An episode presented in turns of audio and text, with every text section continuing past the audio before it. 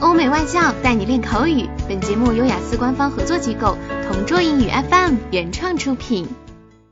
Describe a time you saw something interesting on social media. You should say when it was, where you saw it, what you saw, and explain why you think it was interesting. I'm going to tell you about a time I saw something interesting on Facebook.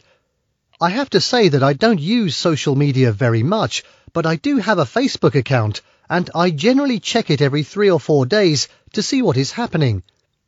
On this occasion, I saw something that one of my friends had posted which looked interesting. When I clicked on the post, it went to an online magazine which had advice about lifestyle.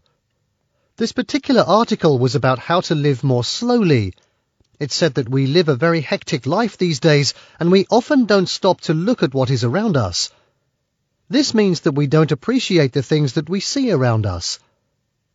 The article advised us to slow down and to take time to look around at things like nature, birds, trees and flowers.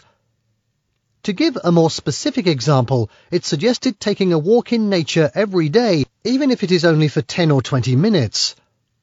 Another example is taking five minutes each day to think about the things you are grateful for. I found the article very interesting and informative.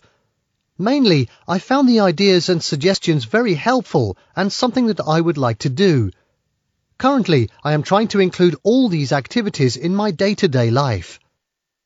OK，以上就是今天口语话题的全部内容。想要免费获得雅思口语完整题库的小伙伴，快来关注微信公众号“同桌雅思英语”，回复关键词“口语题库”就可以啦。